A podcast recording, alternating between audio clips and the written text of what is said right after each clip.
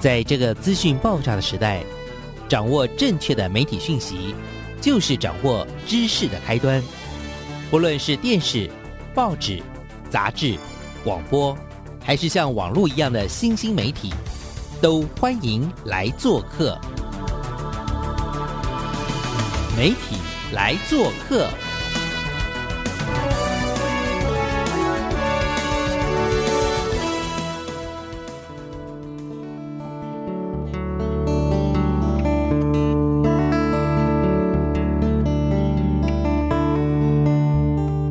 体大小事，欢迎来做客，我是主持人小黄老师。各位空中的听众朋友，大家礼拜一早哦。呃，礼拜一的早上，我们希望呢，透过这个节目啊，也为听众朋友啊，呃，带来一种整个礼拜的新气息、好的能量。那这个礼拜呢，我带着大家去认识什么样的新朋友啊？这个新朋友真的，我这说起来自己都会觉得自己会不会太唐突了一点啊？因为呢，有一天我在这个听众朋友应该也都知道嘛，小黄老师其实是一个对。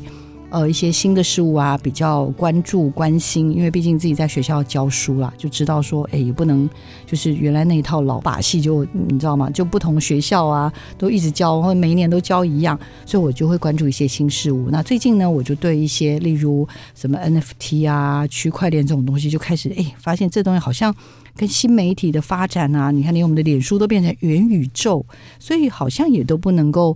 嗯，完全不关心哈。那就在我就还在探究到 NFT 是什么的时候呢？诶，有一天我突然间在我的脸书上跳出一个有趣的这个计划。那这个计划叫做台湾故事岛。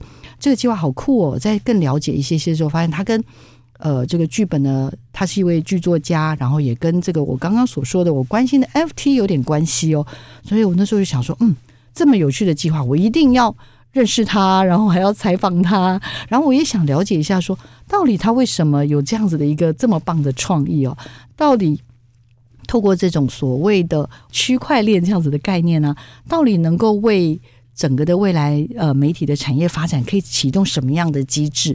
那我今天就特别邀请了我这位网友 来到我们的节目现场。好，我们来欢迎一下我们的新妹郑新妹，来，新妹请。哎，各位观众大家好，小黄老师好。哦，好好温柔的声音哦。我刚刚介绍的叫做台湾故事岛嘛，哈。对。那介绍一下，这是一个什么样的计划？好了。它其实一开始还蛮简单的啦，一开始是因为我我自己之前的原创剧本有一些版权上的争议这样子，然后呢，呃，就有呃朋友对于影视投资非常有呃兴趣的朋友这样子，然后他就呃打电话跟我说，他说他没有想到。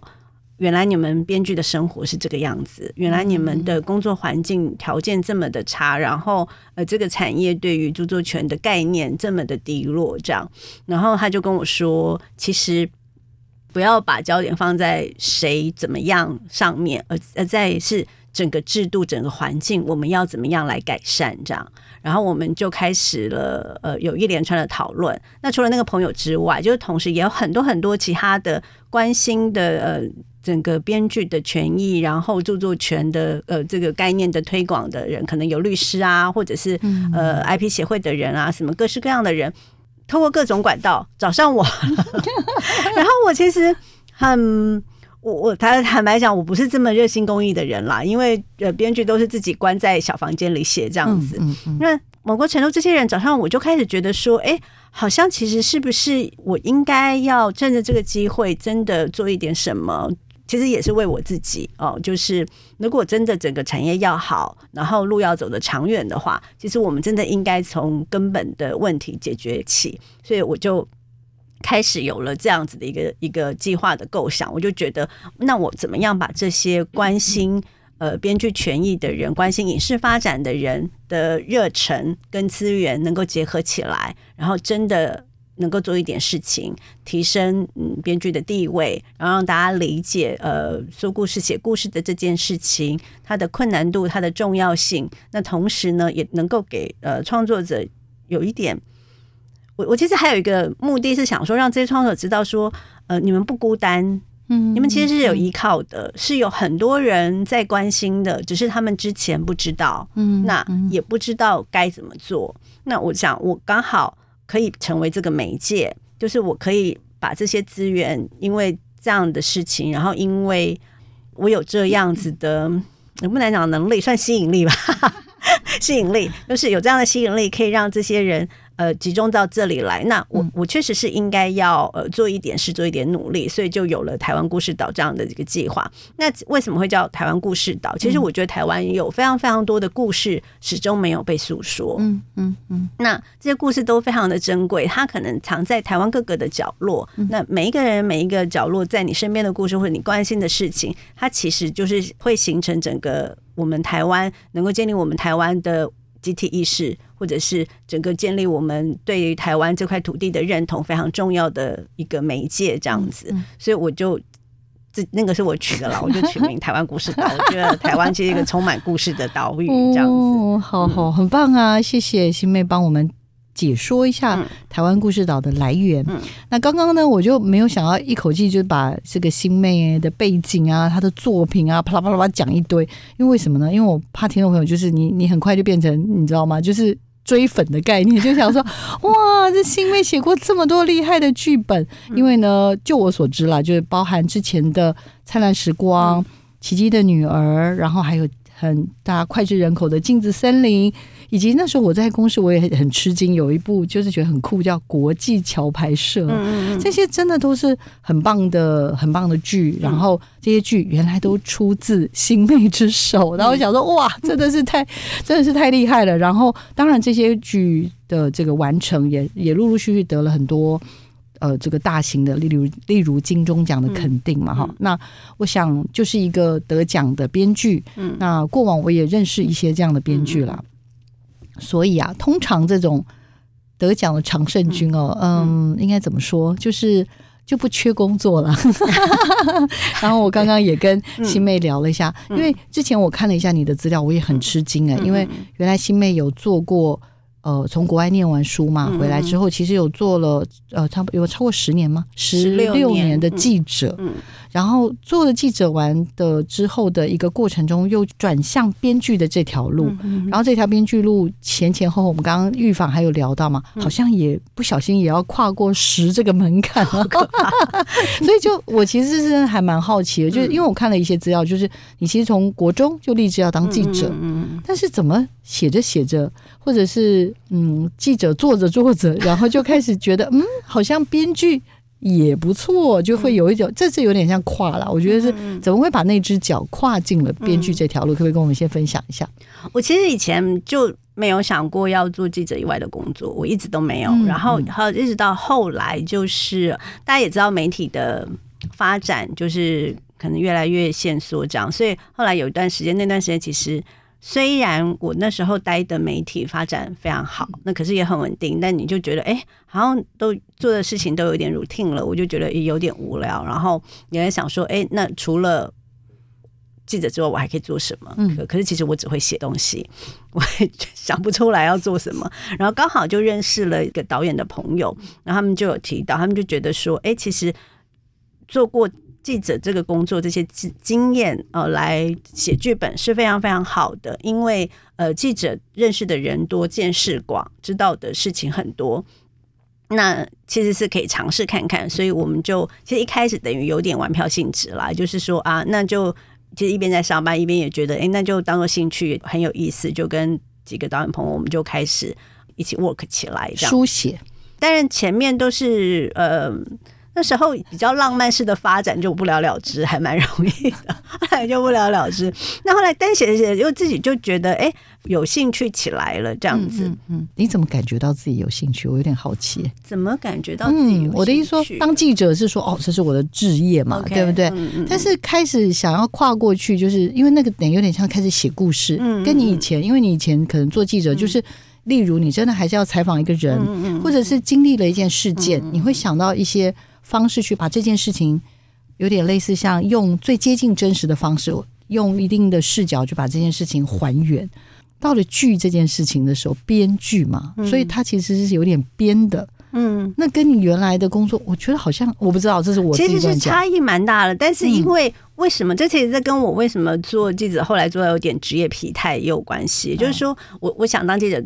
职业就是有一个自己觉得很伟大的志向，就觉得嗯可以改变世界，你觉得做新闻可以改变世界？你你也做过新闻，你应该知道，就是大家都会有这样子的想法。然后，但你做着做着发现没有，并没有啊、大多数的时候其实改变不了任何的事情。嗯那可是非常妙的是，戏剧的东西，它虽然是编的，但它其实要非常非常的深入人心。嗯你必须要去理解角色的个性、角色的状态、角色的心情、角色所面对的困境，他如何去突破。那因为你必须要深入的去了解，所以你手边写出来的东西，它其实是会渗透到每一个观看者的心里。然后我就回想起你你自己，就是真正影响你的东西是故事，不是新闻。影响你在做人生的抉择，影响你的思考的这件事情，嗯其实都是故事。嗯。然后现代大家怎么看故事？现代人看故事的方式就是戏剧。我我会忍不住追问的原因，是因为新妹你是台东人，嗯嗯然后你在国外念完硕士嗯。政、呃文化政治的硕士后，嗯回台湾就在《自立晚报》嗯一周刊，嗯。而且你其实主跑的是政治线的记者，嗯对，所以在十六年的记者这样子的一个累积的经历，嗯。其实记者其实就是很应该这样说，就是要很敏感，然后文字能力很强，嗯。甚至有时候我们也会觉得记者很犀利啊，嗯对不对？我认识很多 犀利的记者，我以前 是。然后咄咄咄逼人啊，等等等等，对然后嗯。当我们在这样从事这份工作的时候，嗯。当然我们都有，我我们讲到刚刚讲媒体会有它的立场。那作为我们一个记者，我们也会觉得我们要还原，不一定能够真正拯救世界，但我们会有一个这样的想望。对，我本来想象，就在我今天没、没见到你本人之前，我以为是，比如说你是真的有一些经历，是你觉得这件事情是该这么做，或者是我可能可以说更多，可是受限于篇幅，或受限于一些什么样的事件，让你觉得天哪，我真的该把它写出来？就是是是这样吗？还是还是就是很很单纯说朋友觉得你真的可以写，你要不要写一下？一开始是这样，但其实写下去之后，呃，写作非常奇妙，你会反思你的，透过写中反思你的人生。即使你写的是别人的故事，多多少少你都会把你自己的经历一定会映照在你的的书写里面对对对的的书写里面。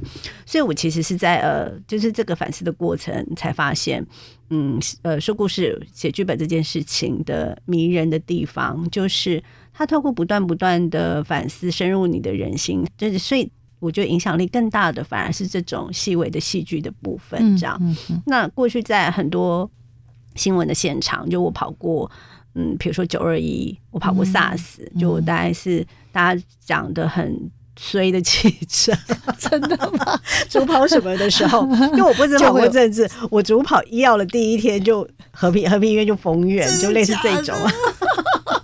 呃，就是人家说，哎，这个人有点旺，对对对对对，凤就梨吃太是多凤梨是不是有点跟着你的那种概念？对，嗯就类似这种了。但是也是因为这样，你就是很快速的呃，看到了很多很多不同的人的人生的经历，这样子。那这些东西它其实并不是呃限于。但也有啦，就是因为呃真实的报道，或者是它不只是篇幅嘛，就是我们写的东西都必须要有凭有据。即使我们心里可能看到，或者是我们确实是看到某些事情不是大家所想象的那个样子，但是因为我们没有实际上的证据，所以它其实不能够成为新闻，嗯，可是它可以成为故事。对呀、有很多的触动，然后甚至是那种很幽微的那种表情，你都已经理解。对，因为我我其实呃，现在有时候会去一些呃编剧课嘛。我有一阵子就是在做的工作是做人物的专访，我在一周刊有一阵子是做做这个这样子。那其实那段时间，我觉得对我后来写剧本的帮助是非常非常大的，就是对每一个人的理解。那你就发现，其实影响人呐、的东西都很小。很小的一件事，它就影响了你的一生。我我印象很深刻，我那时候采访一个呃，他是外商公司 CEO，就算是很有成就，可是他小儿麻痹这样。他就跟我讲了一个故事，他就说让他自己一直想要努力，想要做到世俗社会认为的成功的那个动力，其实是他在小时候就是。他因为小儿麻痹嘛，所以走路会跛脚嘛，同学就会在他后面就是笑他掰开掰开掰开。他说，但是这个掰开，同学笑他，对他没有影，他不会觉得怎么样，而是有一次就是这个同学的妈妈听到这个同学在笑他白卡，同同学妈妈就打了这个这个小孩，就说人家已经够可怜了，你怎么可以这样笑他？他说这个反而刺伤了他，嗯哼，因为妈妈告诉他你是一个可怜的人，嗯。这反而让他贴上了一个第一层永远比别人低一层的那个标签。嗯。那这个种子一直在他的心里面，然后让他觉得他每次都想要这件事情，就觉得不行，他一定要努力，一定要比别人努力一百倍，对，就是要告诉别人我不可怜。是是，就是这些人性是非常细微的，影响你一生的都非常细微的。你仔细回去去想，为什么你今天会成为你今天的你，它都不是一个大事情，也许是某一个陌生人不经意的一句话，不经意的一个举动，然后影响了你整个人生。嗯嗯，这个其实回到戏剧，就是我们戏剧会去处理的，然后最迷人的地方在这里。懂懂。我发现你是一个还蛮敢挑战嗯，那种不同的，你知道，在那些时空背景里面嗯都是有。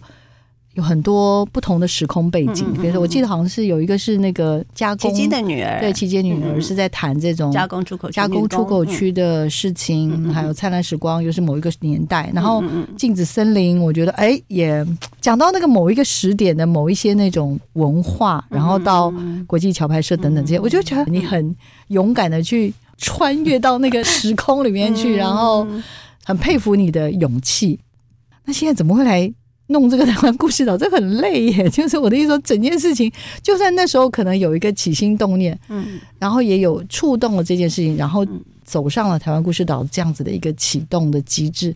可是这是一条蛮辛苦的路哎，所以我我很好奇，我就想到未来啊，就是说我我现在可能可以过得很好，收入很好，然后案子非常多，接不完，但是这是五年。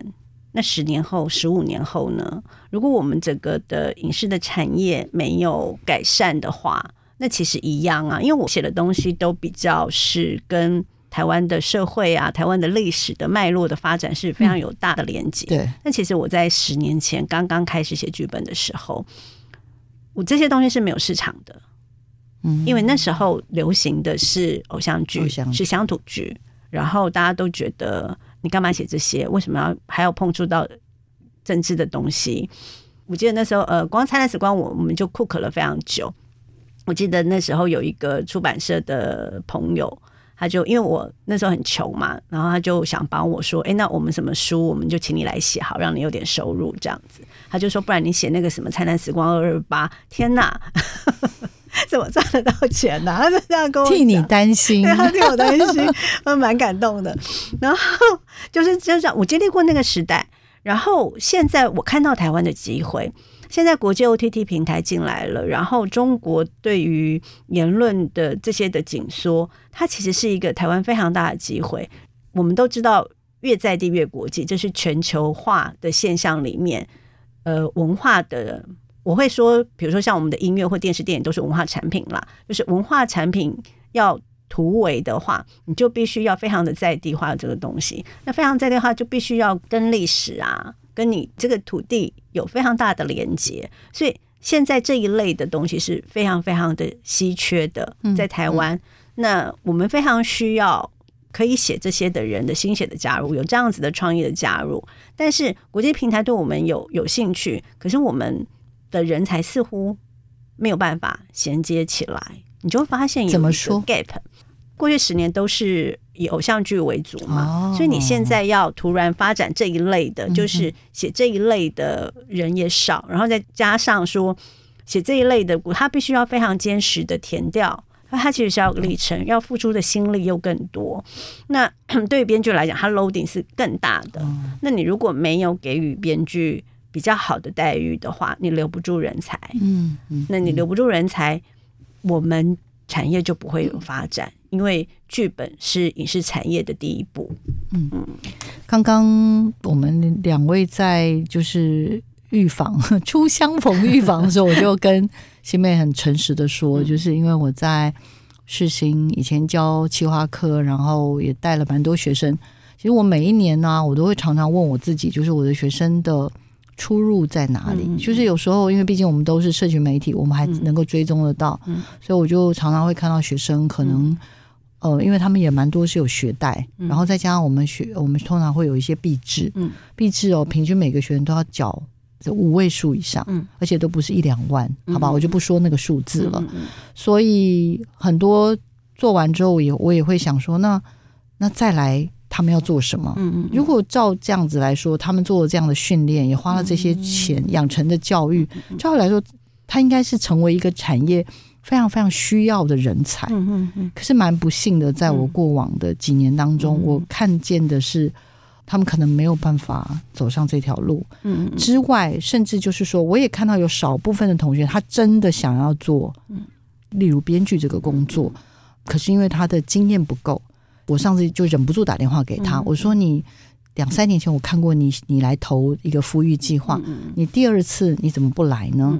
这次你你准备了一年总可以了吧？这个就是给你们这些年轻的伙伴。嗯嗯，然后他说：“老师，其实我身边所有的编剧，原来做这个的同学都现在都撑不下去了，因为家人都要求他们不可以再这样子。因为其实新妹应该也理解，就是收入是不稳定的，而且蛮辛苦的。他说大概只剩下我了，然后我就一直鼓励他。然后可是因为毕竟我我只能讲到这样。”那我觉得他需要的帮助可能不是我，嗯，真的需要的帮助，反而比较像刚刚所聊到的一个整个的产业，如果是一个健全的状态是如何？还有另外一个，刚刚其实没有跟我聊到，在几年前，当时 OTT 准备要进来的时候，如果有机会跟国际平台去接轨，但是却没接住，嗯，这是怎么回事？要不要跟我分享一下？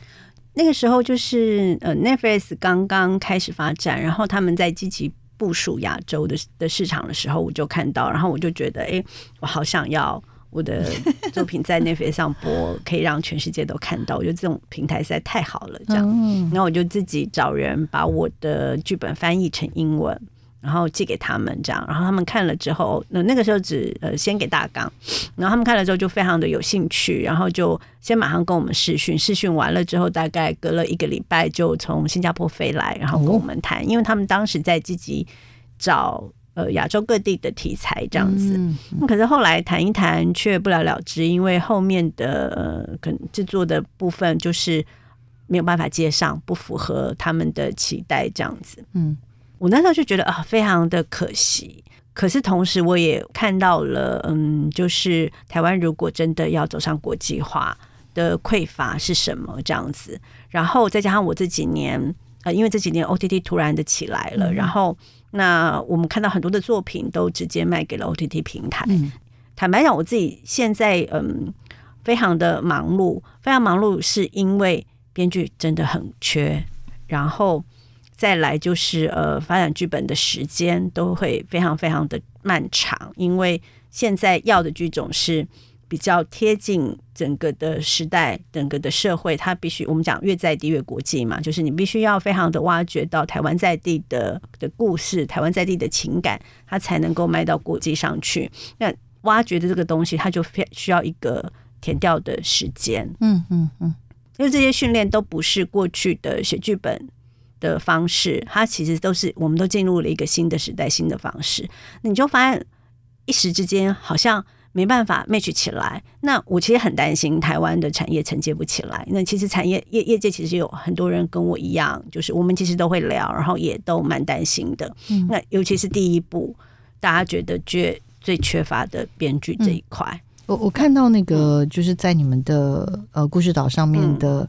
其中一则也是那时候蛮触动我，叫做什么？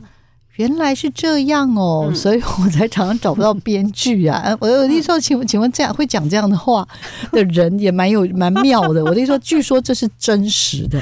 新妹要不要跟我们分享一下？这是真的，因为它其实是一个嗯投资戏剧的的对对对对对的的开发商这样子。然后我跟他认识，其实我有个剧本嗯卖给他，所以我们就呃常常因为。后面要的开发要修改啊，什么什么的这样子。那他一直在找，也在找各式各样的，他们讲是 project 嘛，就是好的题材、好的标的，对对对对对对对，好的标的这样。可是他就常常就是找不到，或谈一谈不了了之，或他自己身为一个开发者，他也觉得很受挫。他是台湾人，台湾人，台湾人也也觉得非常的受挫。这样，但我跟他没有聊过我实际工作上的事情，我们其实都是在聊我们的这个 project。这样，对对对。然后我上次版权争议的事情出来之后，他就马上看到新闻，马上打给我，他就说：“原来你们编剧的待遇跟处境是这样，难怪我都常常找不到编剧。”嗯，因为。这样子待遇跟处境是留不住人才的。嗯嗯嗯，所以某种程度也是因为呃，就是之前应该是说，西面你从呃十年前开始嗯。开始接嘛，然后刚刚也聊到，其实呃我我刚刚也分享了我的学生的处境，也就是说作为一个新手，嗯嗯嗯，嗯那种写半天，然后不知道。什么时候才能领到钱？跟我刚刚也跟你分享说，曾经我也有身边有很好的朋友，他先生是因为得了金钟奖，所以人家是会拿着一大笔钱，在十多年前哦，就拿了一大笔钱到他家，然后给他说，帮我写，然后这是钱金。嗯嗯，OK，所以我刚刚就忍不住问你说啊，请问现在是不是也还是这样呢？所以你就跟我聊了一下，就说其实新手编剧是很辛苦的，对吗？可以跟我分享。辛苦，因为。上次我那个事情，很多人就开始在讲说，啊，所以著作权很重要，签合约很重要啊，什么什么的。但是大家都忽略了一件事情，签合约这件事情叫权力关系。嗯嗯嗯，你必须要有 power，你才能够跟人家坐上谈判桌去谈呐。那新手编剧没有这个 power。他新手编剧通常是怎么样的？因为我们都没有当过，听众也应该没当过新手编剧，可不可以稍微描述一下你前面几年的新手编剧的 我前面生活？可以请教一下。你写个剧本，你其实你最大的期望并不是拿到多少钱，最大的期望是希望它能够拍出来。所以只要能够有拍出来的机会，你都会愿意去尝试，即使是呃条件很不合理，即使对方告诉你我现在。没有钱，那我们可能要找到可以拍摄的钱，我才可以付给你。那你都会答应这样子？那钱都还是另外一回事，因为我们最希望的是能够看到自己的作品真的被拍出来、被实现嘛。毕竟，其实剧本其实就是一个拍摄计划，那这个计划永远在计划当中，没有被拍出来，它就永远不算是一个成品这样子。那在这个过程当中，对方只要愿意。帮你推这爬雪，只要愿意拍什么，你都 OK 的。那就是都很开心啊，都很开心。对，就是我的小 baby 终于有机会被看到了，所以 常常不了了之这样子。那不了了之没有拍就算了。我觉得最可怕的事情是他拍出来之后你不见了。嗯，你在这里面就是所有的 idea 都是你的，然后所有的写作都是你的，但是你却。在这里面看不到任何你的 credit，你出去告诉人家说这个那个你们大家大受好评，那其实是我写的，没有人相信你。为什么？因为上面没有你，上面没有你的名字啊！如果是你写，为什么没有你的名字？那其实它对于创作者是一个非常非常大的打击。嗯，也就是你这么的努力，那为了是什么？为的是你的作品被看见，可是你的作品被看见，你却不见了。它是会摧毁一个创作者的，嗯嗯嗯嗯，类似这样的状况其实很常很常发生，应该不是，应该也不是第一次，然后也不会是最后一次。对对对，现在还在一直在发生，很多的年轻编剧都是遭遇到这样的状况。那不是他不会谈合约，而是他根本没有那个权利去跟人家谈。嗯嗯，那所以我们才想了一个这样子的故事岛的的计划，就是可以在初期、在大纲的阶段、在概念的阶段。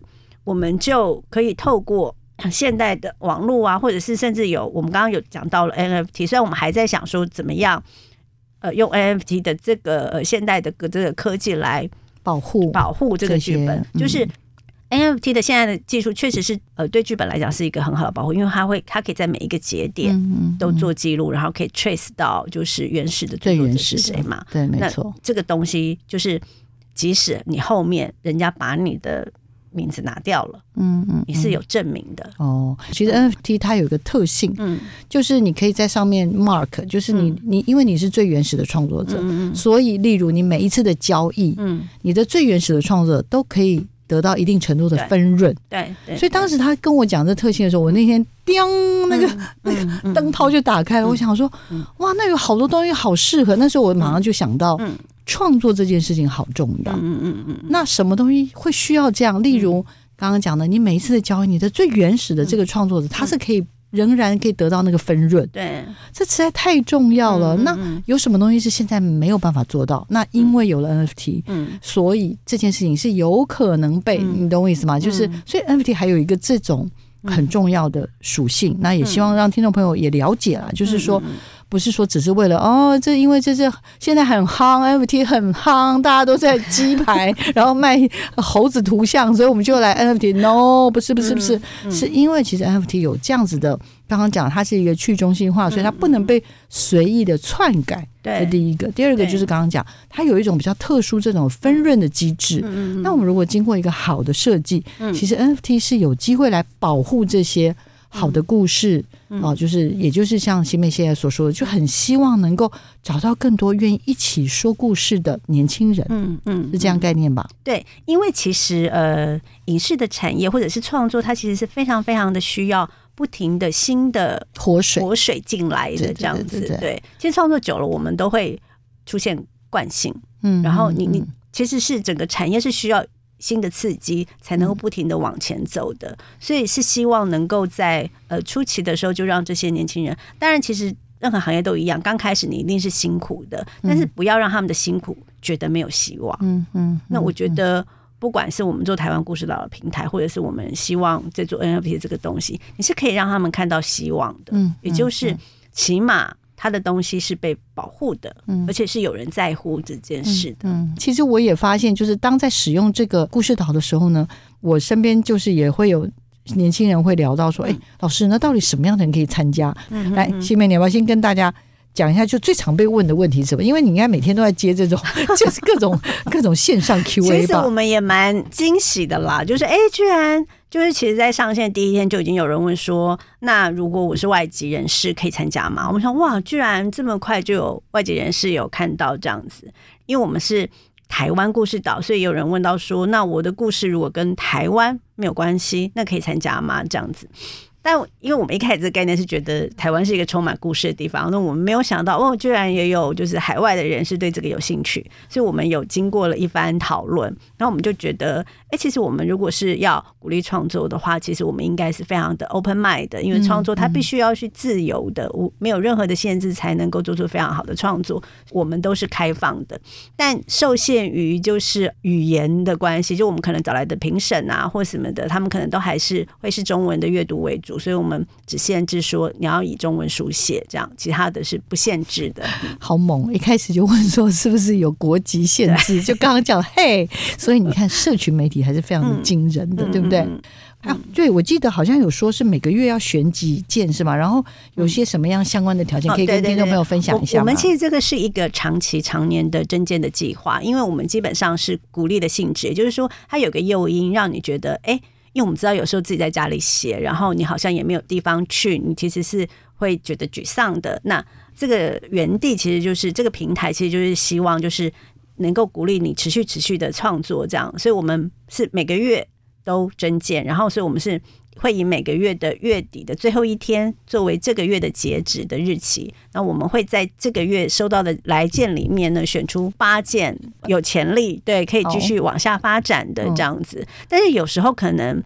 搞不好我们这个月收到了一百件，下个月可能只有五十件，对所以有时候也许你这个月没有被选到，不代表你这个不好，只是这个月可能竞争太激烈了。哦那我们也欢迎你下个月可以再来试试看，或者是你自己会觉得，哎、我好像什么东西可以再增添修改一下，然后再来投一次，我们也非常欢迎这样。对我，我刚刚就是看到也有人问一些好玩的问题，比如说什么同一个人可不可以投很多件呢、嗯，你看，显然就是真的有很多人很爱写很多故事，硬碟里面存了非常多，对不对？同一个人当然可以，但是我们当然是希望鼓励越多人越好，所以我们同一个人在一次只入选一件这样子。哦，然后我现在比较替你担心哎、也帮新妹担心。我跟听众朋友报告，因为我看到的时候吓一跳。嗯他说呢，一开始呢，嗯初期是由新妹来评选，以后要加入客座评审，嗯嗯嗯每个月找有剧本创作的专业人士来评审。嗯更可怕的是，他每个月截止是月底三十或三十一号是截止收件，嗯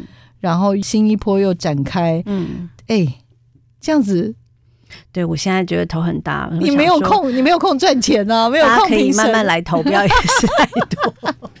你要什么？你是月底就要开始增建，这个月底 就这个月底，这个月底就停止，然后我们二月就开始看，然后我们是二十号的时候就是会公布嘛。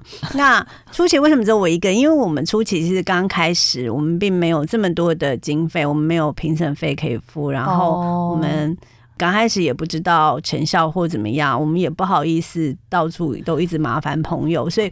我就想，好，那但初期可能前两个月、前三个月是由我来看，那后面哎有效果出来了，我才比较好去跟朋友说，哎，你要不要来帮忙这样子？所以每个月预计是选出八名创作者，然后会给予奖金，对，鼓励大家，因为因为我们偷偷会是你掏自己的腰包吧？不是，不是，不是，因为。呃，就是有各方的捐赠，然后 total 结算下来一年是一百万嘛，这样。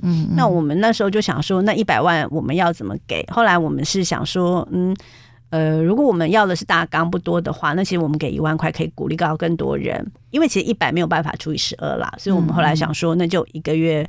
每个月八件，那到最后一个月的时候，我们会选出年度最佳，哦，那就剩下的四呃四万块，对不对？加起来原来的一万块就是五万块嘛，哦，他会有五万块的奖励金作为年度最佳，哦，是是是，哎，真的很厉害耶！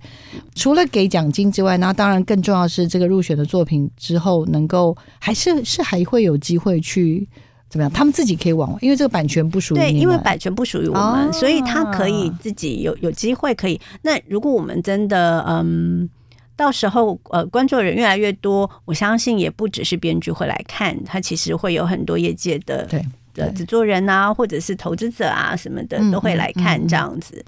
再来就是我比较好奇，就是当然大家可能也会询问，就是所谓的呃跟 NFT 的这个结合啦，那细节我们不知道。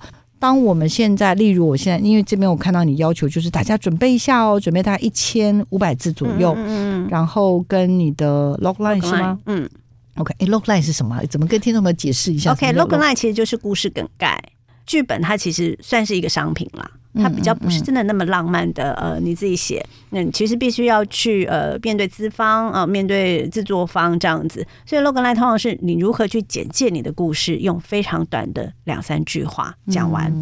那我觉得它对创作者是一个非常非常好的训练，因为你会不断不断的精炼你的故事，然后不断的找到你的故事的核心是什么。所以基本上要投件子的话，就是要有创作者的姓名嘛，或者笔名。对。还有作品的名称，以及刚刚讲的 log line，嗯，OK，梗概，然后，哎，这一千五百字的大纲是怎样的？大概是是怎么样的一个？其实一千五百字，其实它只是让大家知道说，你这面你不要写太多哦。然后，我希望是让大家练习，尽量精简精炼你的故事，嗯，你不要发散。那这个其实我觉得在写故事跟写剧本上面是一个非常非常好的训练，因为我常常遇到很多年轻的编剧，一开始他就是整个钻进去了，整个钻进去，不啰嗦，先来个两万字，对，或者十万字。对，第一个两万字或十万字，你拿到市场上去，没有人有耐心看完，所以你必须要去练习怎么样用很简短的东西把你的故事讲完。然后再来就是，当你写完两万字的时候，你整个已经进去故事里面了。后面别人的意见要再进来，其实你通常你会很难钻出来。这是我自己在创作过程当中发现的。所以最好是前期的时候，你尽量去想架构，怎么样让你这个架构等于打地基，先架构先稳固，然后其他的地方是松的，你可以这个。调整就会很快速，然后你也可以让很多很多的意见进来，这样子，嗯，你才不会在创作的过程当中会很受挫，因为你前面已经钻进太多了。这其实是一个，我希望大家从这个地方开始慢慢的练习起来，这样，因为我自己是这样子练习起来的，这样。那当然，如果你是两千字或三千字，我觉得也 OK，但以故事写完为主。但我们定这个一千五，是希望是就尽量练习。简短的把你想要说的故事讲完，这样，嗯嗯，太棒了，我真的很开心了。因为反正我今天讲很开心，讲五百遍，请听众朋友原谅我一下。因为那种开心是一个第一个，就是我觉得竟然这个 NFT 或者是区块链这件事情呢，能够跟呃，现在我们新妹在做的事情的，就是有点像是说故事、文化创意这件事情，能够有这样子的一个活用。那预防的时候，我也聊到说，国外应该也有类似的 project 启动了吧？嗯，但是感觉上大家还都还在摸索，对，还在摸索。但不管怎样，反正台湾不能缺席。嗯，那不能缺席的原因是什么呢？来，我们请新妹刚刚有分析一下，我觉得蛮棒的，我我很喜欢呢你的分析。嗯。就是我觉得其实现在是台湾的最好的机会啦，因为呃，第一个国际的 OTT 平台起来了这样子，第二个就是呃，中国那边他们的言论的线索是越来越紧缩，言论的线索影响到的就是创作自由这件事情。嗯，所以其实台湾这个自由的社会，我们其实是非常好能够去承接我们讲整个的华语的市场、影视的的市场，或者说故事的市场，因为毕竟语言其实还是。整个文化传播的基础这样子，所以我觉得台湾在这个时候必须要，嗯，我们要非常的努力，在这段时间上面把整个华语的市场承接起来。是，所以新妹跟我们分享了，现在可能真的就是一个最好的 moment。我们两个刚刚讲一讲就很兴奋，包括我真的觉得疫情也是。哦，对对对，对不对？全世界可能都瞬间被要求立正站好，不准动。但是台湾可能因为我们有一些什么类似口罩的政策等等，我们算是呃希望啦能够度过这一轮。但是我觉得相对来说，我们是比较移动上等等这些是。比较方便的、自由的，这第一个。第二个，刚刚讲的就是整个的 OTT 平台，嗯，起来了，太需要故事了，嗯嗯。可是我们在上面现在看到的故事，可能都还是例如什么之前的什么鱿鱼游戏啊，然后甚至比较多的是国外的这些比较大的这样子的一些投资的一些内容。那我们就会很期待看到有多一点点的，呃，台湾的作品或者是华语的作品，但是是由我们的视角去诠释的。嗯，这么好的 timing。我们如果不把握，不知道还要等多久才会再来，所以我们两个刚越讲越激动。最后就是一点点许愿的时间，因为我自己是很喜欢邀请我们的来宾许愿，因为我觉得，嗯，能够来节目里分享，真的都是一群又努力，然后但是又有一些拱狼嘛，就是有一些很很憨直的特质。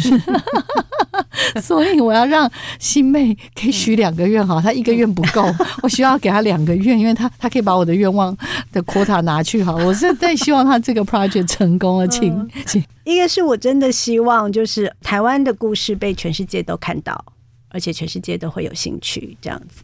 然后另外一个是我希望所有的呃创作者的那个权益都能够被保障。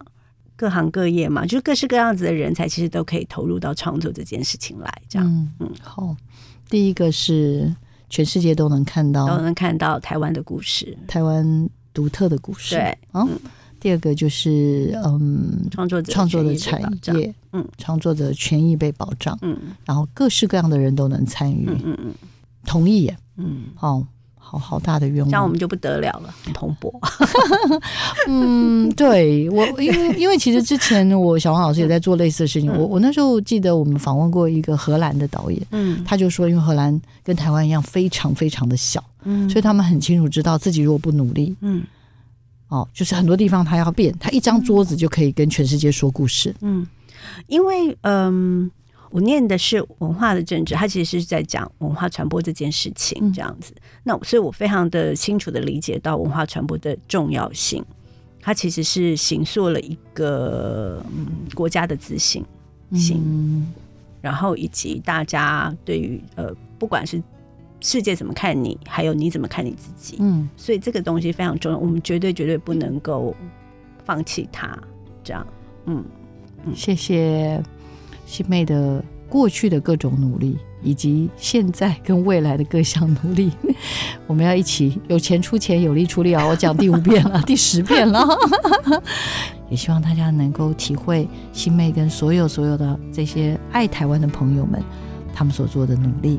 也感谢听众朋友的收听，请大家持续锁定我们的媒体来做客。我们下礼拜见。我们再次谢谢新妹，谢谢，谢谢哦，拜拜，拜拜。